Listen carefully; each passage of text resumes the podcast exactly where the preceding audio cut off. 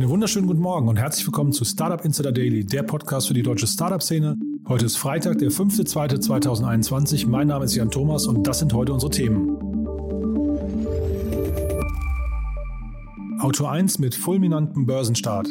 Das australische Unicorn Canva übernimmt 40% des Wiener Startups Kaleido AI. Deutschland fällt im globalen Innovationsindex von Bloomberg auf Platz 4. Und das Beste zum Schluss, die Kommunikationsplattform Parler trennt sich von ihrem CEO und Gründer John Metzi. Und außerdem begrüßen wir noch zwei Interviewgäste. Zum einen habe ich ein kurzes Interview geführt mit Patrick Schwalger. Er ist Referent Public Affairs beim Händlerbund in Köln und er erklärt uns, wie man seinen Online-Shop äh, mit bis zu 20.000 Euro fördern kann durch die Corona-Überbrückungshilfe 3. Patrick hat sich mit dem Thema auseinandergesetzt und erklärt uns kurz, wie das Ganze verstatten geht, wann das Ganze losgeht, wen das betreffen könnte und so weiter, was die Voraussetzungen sind. Und außerdem ist bei uns Lennart Dobrawski. Er ist der Director Research and Intelligence des Lufthansa Innovation Hub und er hat mit seinen Kollegen eine Studie veröffentlicht, beziehungsweise die wird noch veröffentlicht. Wir sprechen vorab darüber. Und dabei hat das Lufthansa Innovation Lab die weltweiten Startup-Investments in den Bereichen Travel und Mobility Tech untersucht. Und zwar hat man die Jahre verglichen 2019 und 2020. Und das ist natürlich deswegen spannend, weil Mobility Tech und Travel genau die beiden Bereiche sind, die ja wahrscheinlich mit am meisten in Mitleidenschaft gezogen wurden von der Corona-Krise. Und ob das stimmt und welche Bereiche vielleicht trotzdem gewonnen haben, das bespreche ich dann eben mit Lennart. Die Studie wird auch in Kürze veröffentlicht, von daher kann man sie dann auch beziehen. Aber wir gehen jetzt, wie gesagt, die wichtigsten Erkenntnisse daraus erstmal gemeinsam durch. All das nach den Nachrichten mit Anna Dressel, aber vorher noch mal ganz kurz zur Werbung.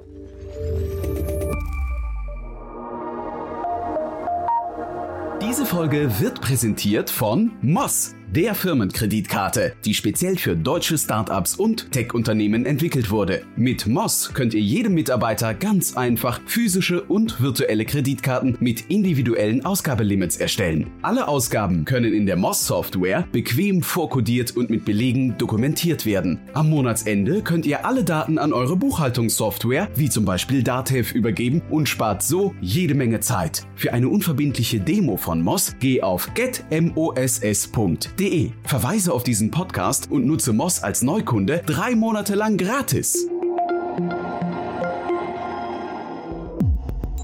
Startup Insider Daily Nachrichten. Exit für Adjust. Der amerikanische Marketingdienst Appluven übernimmt das Berliner Startup. In einem Blogpost haben die Gründer die Übernahme bestätigt, Angaben zum Kaufpreis machten sie jedoch nicht. Aus Insiderkreisen heißt es, der Kaufpreis liege zwischen 830 Millionen und 1,2 Milliarden US-Dollar. Die Bewertung lag bei der letzten Finanzierungsrunde vor knapp zwei Jahren bei rund 500 Millionen US-Dollar. Adjust bietet App-Anbietern ein Analysetool, mit dem sie tracken können, wie ihre App-Install-Ads funktionieren, woher die App-Nutzer kommen und wie sie die App nutzen.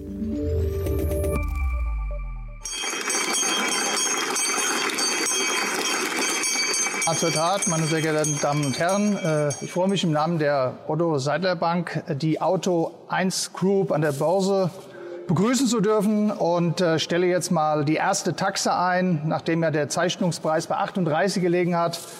Die Taxe ist 53 äh, zu 57 Euro. So, schreiten wir zur Tat. Erster Preis, Auto 1 Group an der Frankfurter Börse, 55 Euro. Herzlich willkommen an der Frankfurter Börse. Starker Börsenstart für Auto 1. Der Online-Gebrauchtwagenhändler Auto 1 beginnt sein Börsendebüt mit einem Kurssprung von 45 Prozent. Damit wird Auto 1 am ersten Handelstag mit 11,7 Milliarden Euro bewertet.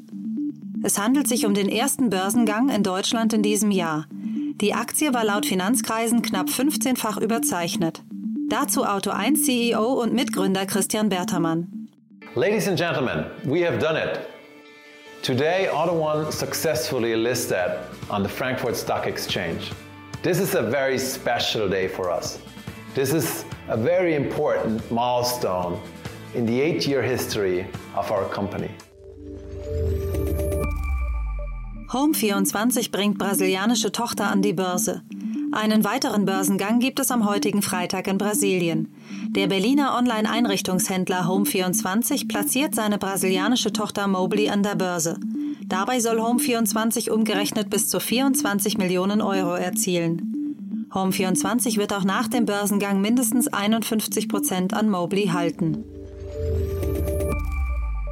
23andMe geht an die Börse.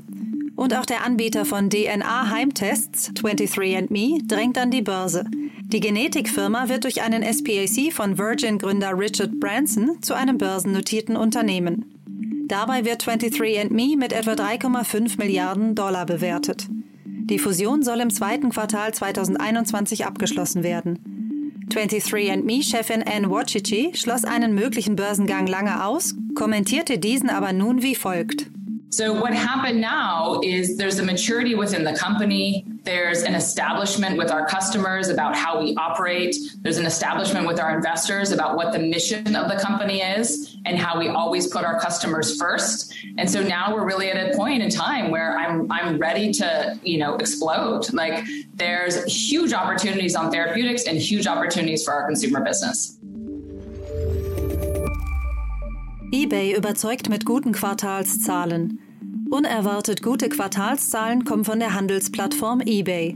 Durch den Corona-bedingten Online-Shopping-Boom verzeichnet der US-Konzern im Weihnachtsquartal 2020 einen Umsatzzuwachs von 28 Prozent auf 2,9 Milliarden US-Dollar. Der Nettogewinn legte um 68 Prozent auf 2,5 Milliarden US-Dollar zu. Die Aktie reagierte positiv und legte zwischenzeitlich um 10 Prozent zu. Deutschland verliert Pole Position im Bloomberg Innovationsindex. Im Jahr 2020 lag die Bundesrepublik Deutschland laut dem Wirtschaftsnachrichtendienst Bloomberg auf Platz 1 der innovativsten Volkswirtschaften weltweit. Im soeben veröffentlichten Update für das Jahr 2021 rutscht Deutschland auf Platz 4. Bloomberg ermittelt die Innovationskraft der Volkswirtschaften aus Faktoren wie der Forschungskapazität, der Produktivität und der Anzahl angemeldeter Patente. Auf den ersten Plätzen liegen in diesem Jahr Südkorea, Singapur und die Schweiz. Die USA sind in 2021 nicht in den Top 10 vertreten. Neue Details zu Apples Mixed Reality Headset. Seit Jahren ranken sich Gerüchte über die mögliche VR- oder AR-Hardware von Apple. Nun liegen dem Nachrichtendienst The Information Fotos eines Late-Stage-Prototyps aus dem Jahr 2020 vor.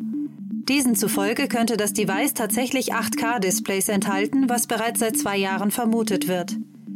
Apple könnte seine AR-VR-Brille somit als Konkurrenz zu Microsofts HoloLens positionieren. The Information geht davon aus, dass das Gerät bereits 2022 auf den Markt kommen könnte und möglicherweise 3000 US-Dollar kosten wird. Konträre Angaben kommen derweil von China Times und MacRumors. Hier geht man davon aus, dass das Gerät über sechs Linsen und einen LIDAR-Scanner verfügt und nur 900 US-Dollar kosten wird. Parler-Gründer und CEO John Matze gefeuert. Der Gründer und CEO der Kommunikations-App Parler wurde von seinem Vorstand entlassen. Damit reagiert das Unternehmen auf die eigene Rolle bei den Ausschreitungen vor dem Kapitol in Washington im Januar diesen Jahres. In den vergangenen Wochen hatte bereits Amazons Cloud-Dienst AWS die Zusammenarbeit aufgekündigt. Auch Google und Apple hatten die App aus ihren App Stores entfernt. Parler positionierte sich selbst als die erste Adresse für freie Rede und verzeichnete rund 15 Millionen Nutzer. Australisches Unicorn Canva investiert in Wiener Startup. Die australische Grafikdesign-Plattform Canva erwirbt 40 Prozent an Kaleido AI, einem Startup aus Wien. Kaleido AI betreibt mit Remove BG und Unscreen zwei erfolgreiche Grafiktools, mit denen Hintergründe aus Fotos und Videos auf Knopfdruck entfernt werden können. Canva wurde in der letzten Finanzierungsrunde mit 6 Milliarden US-Dollar bewertet. Zu den Investoren zählen neben Sequoia und Bessemer Ventures auch Global Founders Capital aus Deutschland. Und das waren unsere Nachrichten für heute. Damit zurück zu Jan Thomas. Startup Insider Daily Interview. Ja, wir kommen wie gesagt zu Patrick Schwalber. Er ist der Referent Public Affairs beim Händlerbund in Köln und äh, ja, wie gesagt, wir haben darüber gesprochen, wie man seinen Online-Shop fördern lassen kann. Und das ist natürlich spannend für viele. Zum einen für vielleicht den Einzelhandel, der anfängt, sich zu digitalisieren oder auch eben für Online-Shops, die vielleicht möglicherweise ihr Thema ausbauen lassen möchten. Von daher, Patrick, ich freue mich sehr, dass du da bist. Herzlich willkommen bei uns im Podcast. Hallo. Ja, hallo. Äh, danke, dass ich hier sein darf. Und ja, ich freue mich darüber, was zu erzählen über die Überbrückungshilfe 3. Klasse, ihr habt da was Spannendes gefunden oder zumindest für mich war das sehr spannend zu sehen. Für das Bauen oder Überarbeiten eines Online-Shops bekommt man plötzlich äh, irgendwie Subventionen. Erzähl doch mal bitte. Genau, also es gibt ja schon jetzt seit, seit Monaten, seit quasi die Corona-Krise angefangen hat, äh, gibt es ja die verschiedenen Hilfsprogramme. Es gab Soforthilfe, es gab die Überbrückungshilfen 1 bis 2, es gab für die im Lockdown betroffenen Unternehmen die November- und Dezemberhilfe letztes Jahr. Und jetzt kommt eben so ein, nochmal so ein größeres, umfangreiches äh, Programm, die Überbrückungshilfe 3. Und dass das für dich neu war, dass es da jetzt äh, eventuell dann auch noch äh, Subventionen zum Online-Shop gibt, ist nicht so überraschend, weil das ist erst seit ganz kurzem raus. Also das, die haben die Bedingungen ähm, für diese Überbrückungshilfe 3 jetzt seit Monaten diskutiert und wieder überarbeitet und verbessert. Und ähm, jetzt seit letzter Woche, glaube ich, ist die Information äh, draußen, dass es eben auch ähm, für antragsberechtigte Unternehmen förderfähig sein soll, dass man äh, einen Online-Shop aufgebaut hat oder ausgestaltet hat, äh, erweitert hat oder auch zum Beispiel, dass man ähm, Eintrittskosten auf große Plattformen, äh, wo man als, als Online-Händler handeln kann, auch äh, förderfähig ähm, geltend machen kann. Mhm. Und über welche Höhen von Förderprogrammen oder Höhe von Fördergeldern sprechen wir da? Genau, also im Rahmen von der Überbrückungshilfe 3 kann man da bis zu 20.000 Euro geltend machen ähm, für diese Investitionen in die Digitalisierung. Also jetzt zum Beispiel der Ausbau oder die Erweiterung von einem Online-Shop ist da auch nur ein Aspekt, ein Beispiel, das jetzt angegeben wird. Ähm, prinzipiell könnte man eben schauen, was gilt als Investitionen in die Digitalisierung und dann sind dann auch noch äh, weitere Möglichkeiten offen. Da muss man aber noch warten, wahrscheinlich, weil die Antragstellung noch nicht möglich ist. Und dementsprechend sind noch nicht die, die ähm, offiziellen Richtlinien von der Bundesregierung veröffentlicht. Aber das soll jetzt alles während dem Februar ähm, vonstatten gehen. Und dann kann man, denke ich, auch sehen, was fällt alles darunter und wofür kann man ähm, eben diese 20.000 bis zu 20.000 Euro geltend machen. Aber man muss natürlich auch dazu sagen, dass die Voraussetzung ist, dass ähm, man antragsberechtigt ist als Unternehmen. Äh, da gibt es eben ähm, verschiedene Kriterien und ähm, wichtig ist eben, dass man äh, durch die Corona-Krise äh, einen Umsatzverlust äh, ein, eingefahren hat. Und das wären ähm, die Grenze ist quasi mindestens 30 Prozent Umsatzverlust im Vergleich ähm, zu einem bestimmt gesetzten Referenzzeitraum 2019 oder im Vorjahr. Ähm, da kann man ein bisschen flexibel gestalten. Das würde jetzt, glaube ich, den Rahmen sprengen. Aber wenn man dann eben die Voraussetzungen äh, zu einer Antragsberechtigung erfüllt, dann könnte man eben auch bis zu 20.000 Euro für einen Online-Shop äh, geltend machen. Und ist das nur rückwirkend möglich für Investitionen, die ich bereits getätigt habe, oder kann ich auch jetzt noch aktiv werden? Also so wie ich das verstehe, aber jetzt äh, keine, keine Gewähr, gilt es auch während dem Förderzeitraum. Also der Förderzeitraum von der Überbrückungshilfe 3 ist November 2020 bis Juni 2021.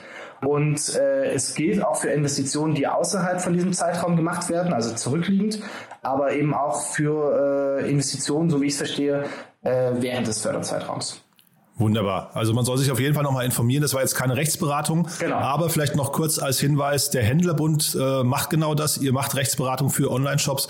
Also falls sich da jemand äh, mal interessiert, kann er sich auf jeden Fall bei euch auf der Webseite. Wie ist eure URL? Äh, händlerbund.de. Es funktioniert sowohl mit Ä als auch mit AE beim Händler. Super. Und da kann man sich bei euch äh, zumindest mal informieren und dann gegebenenfalls Kontakt natürlich aufnehmen. Du hast mir erzählt, ihr macht Rechtsberatung, schaut nach rechtssicheren Texten, äh, helft bei Abmahnung und so weiter. Genau. Das ist richtig, ne? Rechtssicherheit beim Online-Shop und äh, rechtliche Absicherung, da, äh, da können wir gut helfen. Super. Patrick, dann danke ich dir recht herzlich. Das war sehr spannend und ich glaube, es für viele eben war, also für mich war es neu, ich glaube für viele andere auch und 20.000 Euro ist ja zumindest ein Betrag, mit dem man sich auf jeden Fall mal auseinandersetzen möchte. Danke dir. Ich danke dir und wünsche dir noch einen schönen Tag. Dir auch, danke. Ciao. Danke, tschüss.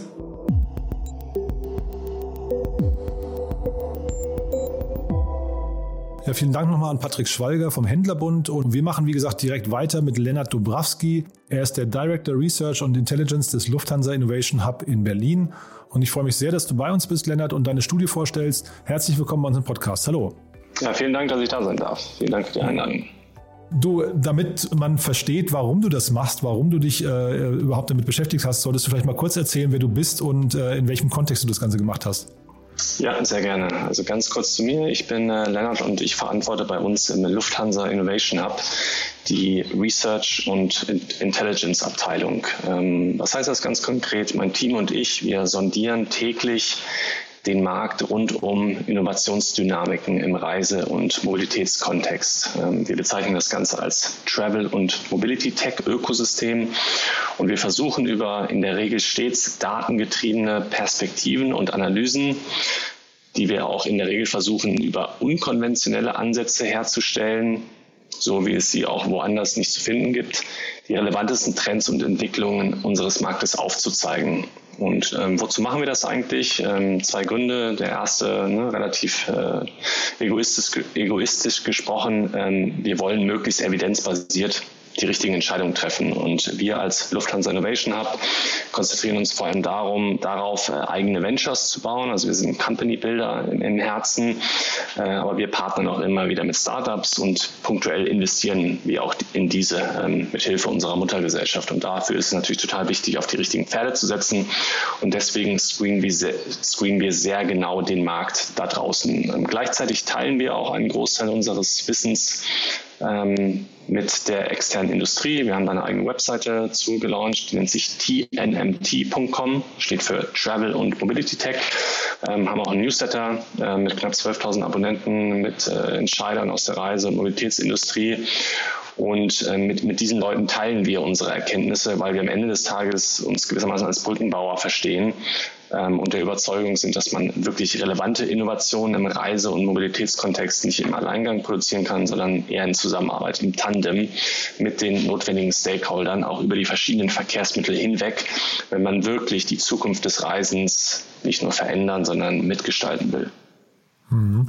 Die Studie, über die wir sprechen, du hast mir im Vorfeld erzählt, die ist noch nicht offiziell oder nicht öffentlich verfügbar, aber man wird die runterladen können. Also das heißt, man kann sich bei euch melden. Äh, nur quasi schon mal als Ankündigung, weil da sind spannende Erkenntnisse drin, aber die kann man dann irgendwann auch noch mal nachlesen, ne? hast du erzählt. Genau, die kommen im Laufe des Februars äh, online über unser Newsletter und unsere äh, Website.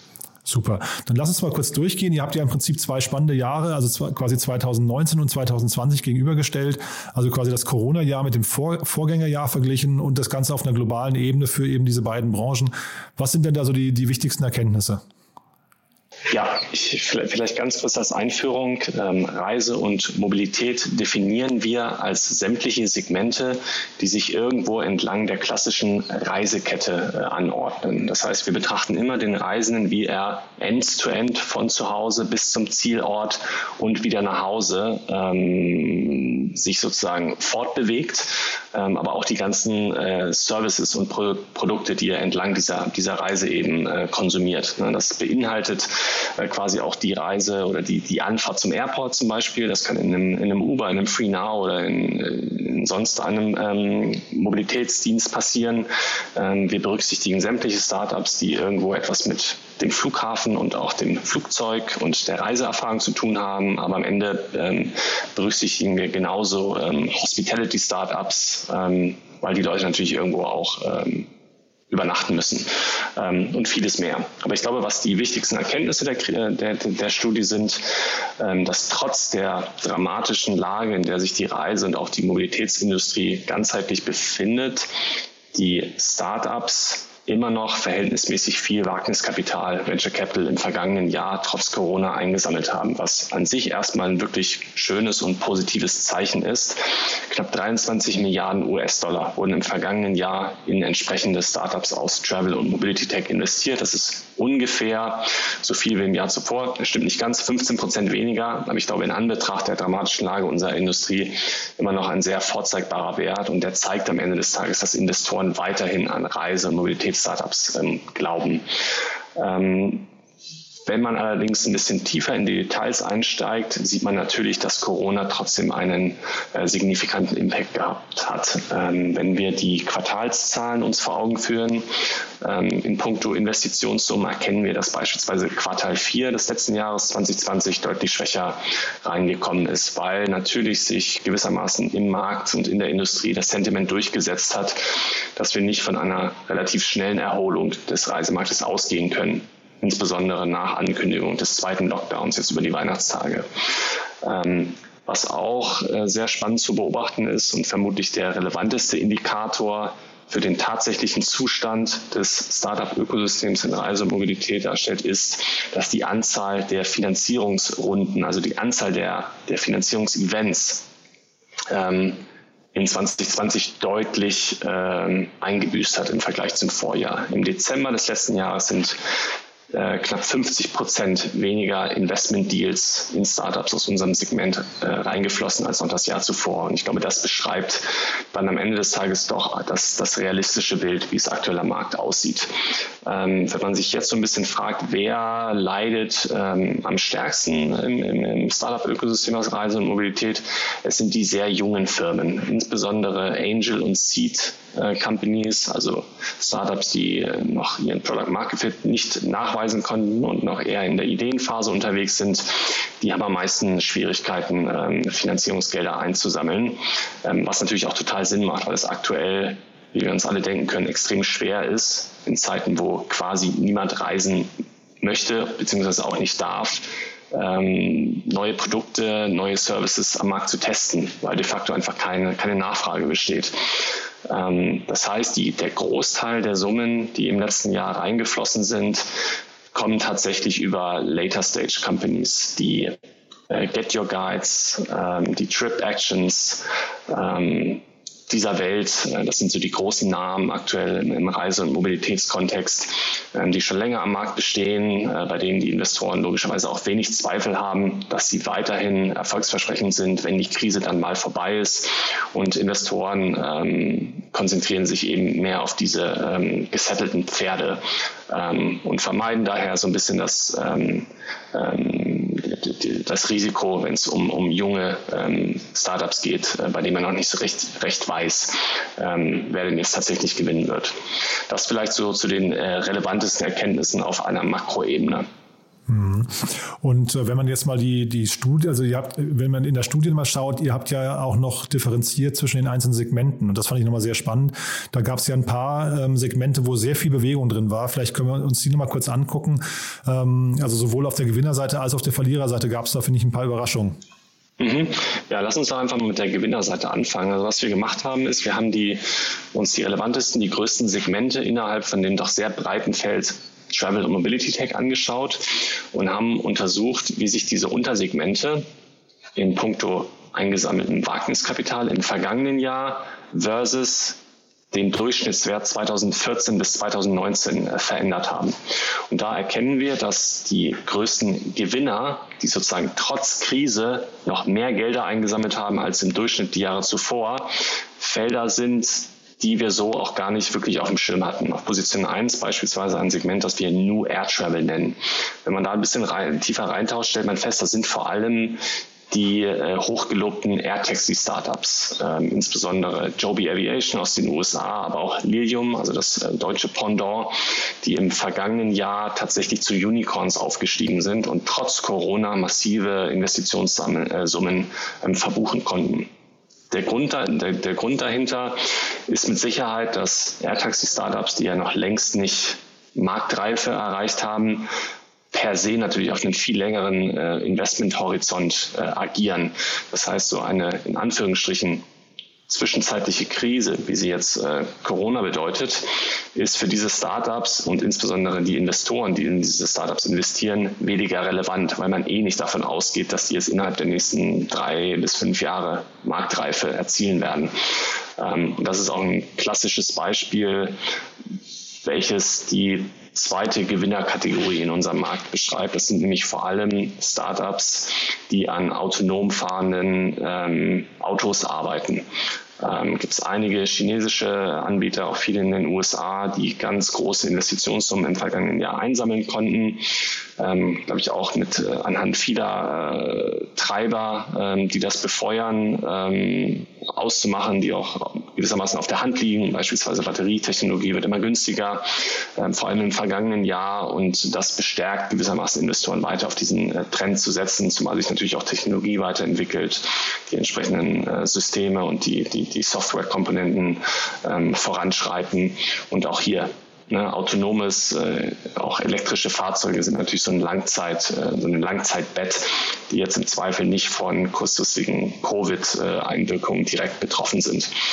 Das so ein bisschen zu den Gewinnern. Vielleicht ein anderes Segment, das noch super spannend ist, weil auf den ersten Blick weniger intuitiv und deutlich tiefer im Reisekontext verankert insbesondere Corporate Travel Management Startups, also solche Startups, die ähm, digitale Buchungssysteme anbieten, mit denen Companies, Firmen, äh, insbesondere Mittelständler ihre, ihr Geschäftsreiseaufkommen managen können, haben im Vergleich zu anderen Segmenten im vergangenen Jahr noch relativ gut abgeschnitten, was erstmal sehr überraschend erscheint. Schließlich ist Geschäftsreiseaufkommen auch quasi zum Stillstand ähm, gelangt.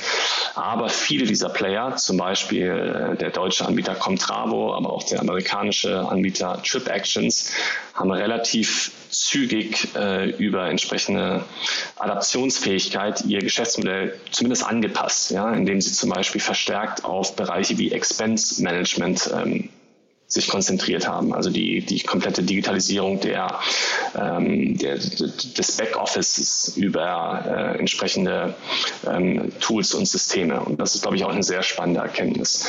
Wenn wir vielleicht ganz kurz zu den Verlierern aus äh, 2020, 2020 übergehen, sind auf den ersten drei Positionen die Kategorien Ride-Hailing, auf Position zwei ähm, alternatives Housing, sprich die Airbnbs dieser Welt und auf Position drei Travel Inspiration zu finden.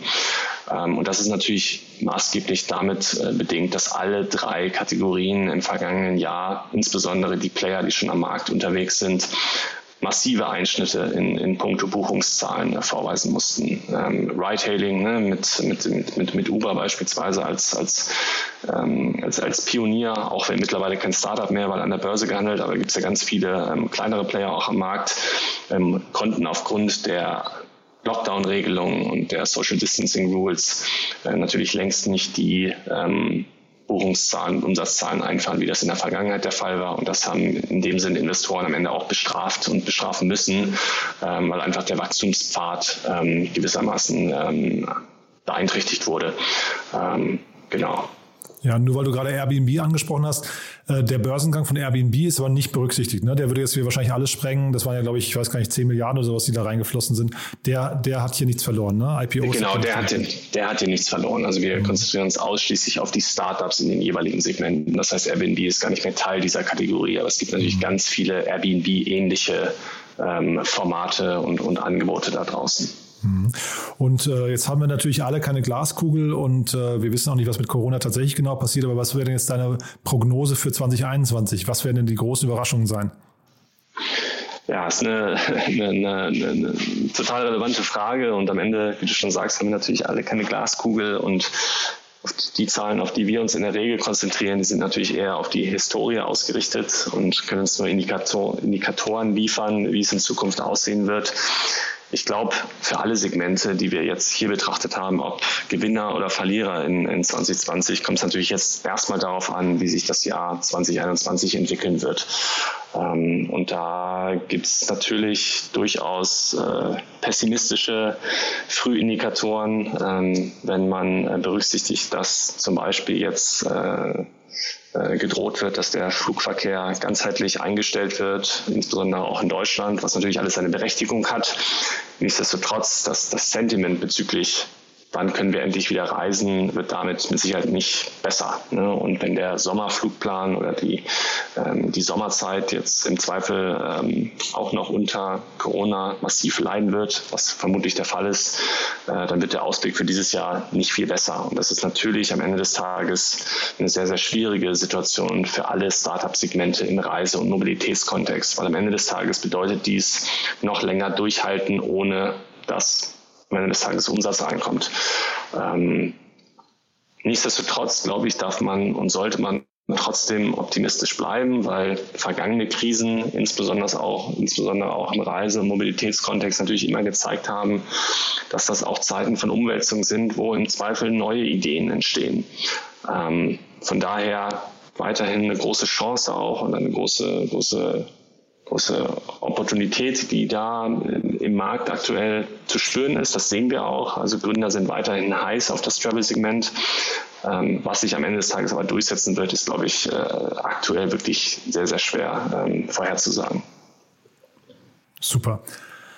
Du, das war sehr, sehr spannend, muss ich sagen. Ähm, Nochmal vielleicht ganz kurz, wie kann man, wie kommt man an die Studie ran, wenn man sich dafür interessiert? Du hast von eurem Newsletter gesprochen, du hast von der Webseite gesprochen. Vielleicht kannst du nochmal kurz die URL äh, nochmal durchgeben. Genau, kommt einfach vorbei auf unserer Website tnmt.com ähm, als Abkürzung vier Buchstaben für eben Travel and Mobility Tech. Ähm, da haben wir alle unsere Studien äh, öffentlich zur Verfügung gestellt, die wir öffentlich stellen können. Wir haben einen zweiwöchigen Newsletter, der regelmäßig rausgeht.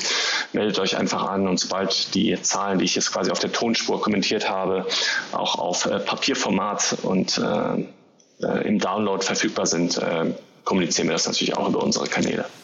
Fantastisch. Du, wie gesagt, sehr, sehr spannend. Danke, dass du da warst und so, ja, so spontan dir noch die Zeit genommen hast. Ähm, wir, wir sprechen schon relativ spät am Abend. Ganz großartig, Lennart. Und dann äh, vielen Dank und bis bald, ja? Alles klar, bis dann. Danke euch. Startup Insider Daily, der tägliche Nachrichtenpodcast der deutschen Startup-Szene. Ja, und damit sind wir durch für heute und damit sind wir auch durch für diese Woche. Das war die erste Woche Startup Insider Daily, der Podcast für die deutsche Startup-Szene. Wie gesagt, wir versuchen hier ein Format zu etablieren. Das wird sich noch entwickeln. Da kommen noch eine ganze Menge spannender Themen dazu. Wir freuen uns auf jeden Fall erstmal über die erste Woche. Wir freuen uns über die tolle Resonanz von euch. Wir freuen uns darüber, dass ihr uns äh, ja so reichhaltig geschrieben habt. Macht das gerne weiter. Wir freuen uns über das Feedback. Wir freuen uns über Kritik, auch wenn sie schlecht ist. Kritik ist ja zum Lernen da. Habt ihr Ideen für uns? Habt ihr Gäste, die ihr uns vorschlagen möchtet? Habt ihr vor allem exklusive Nachrichten, die wir hier veröffentlichen können? Dann schreibt uns gerne podcast at startup-insider.com. Ihr könnt auch Werbung schalten. Da findet ihr auf unserer Webseite www.startup-insider.com unsere Mediadaten. Schaut euch das gerne mal an. Unser Sales-Team hilft euch auch gerne und berät euch. Wir würden uns auf jeden Fall freuen, wenn ihr uns unterstützt bei diesem Podcast. Wir freuen uns aber natürlich auch, wenn ihr ihn einfach weiterempfehlt an eure Freunde oder Bekannte oder Leute aus der Startup-Szene oder jetzt zum Beispiel heute vielleicht auch an Einzelhändler, die einfach über dieses Programm wissen sollten, von dem der Patrick gerade erzählt hat oder eben Mobility-Unternehmer oder Unternehmerinnen oder Menschen, die sich dafür interessieren, die vielleicht das Interview gerade mit Lennart Dubravski noch sich anhören möchten. Also wir hatten diese Woche spannende Gäste. Mein persönliches Highlight war natürlich Gero Decker von Signavio, mit dem ich ja über seinen Exit gesprochen habe. Ihr wisst ja, da wird gemunkelt, es war ein Exit über eine Milliarde Euro, der Verkauf von SAP. Das war die Folge zwei, also vom Dienstag. Aber auch die anderen Gesprächsteilnehmer waren super. Ja, ich freue mich auf jeden Fall, dass es so eine tolle erste Woche war. Es waren spannende News. Es ist ein tolles Team, was wir hier aufgebaut haben. Vielen Dank nochmal an Anna Dressel. Vielen Dank auch an Samuel, der für das Sounddesign verantwortlich ist. Ja, und damit bleibt mir nur euch ein schönes Wochenende zu wünschen und ich hoffe, wir hören uns Montag wieder. Bis dahin. Ciao.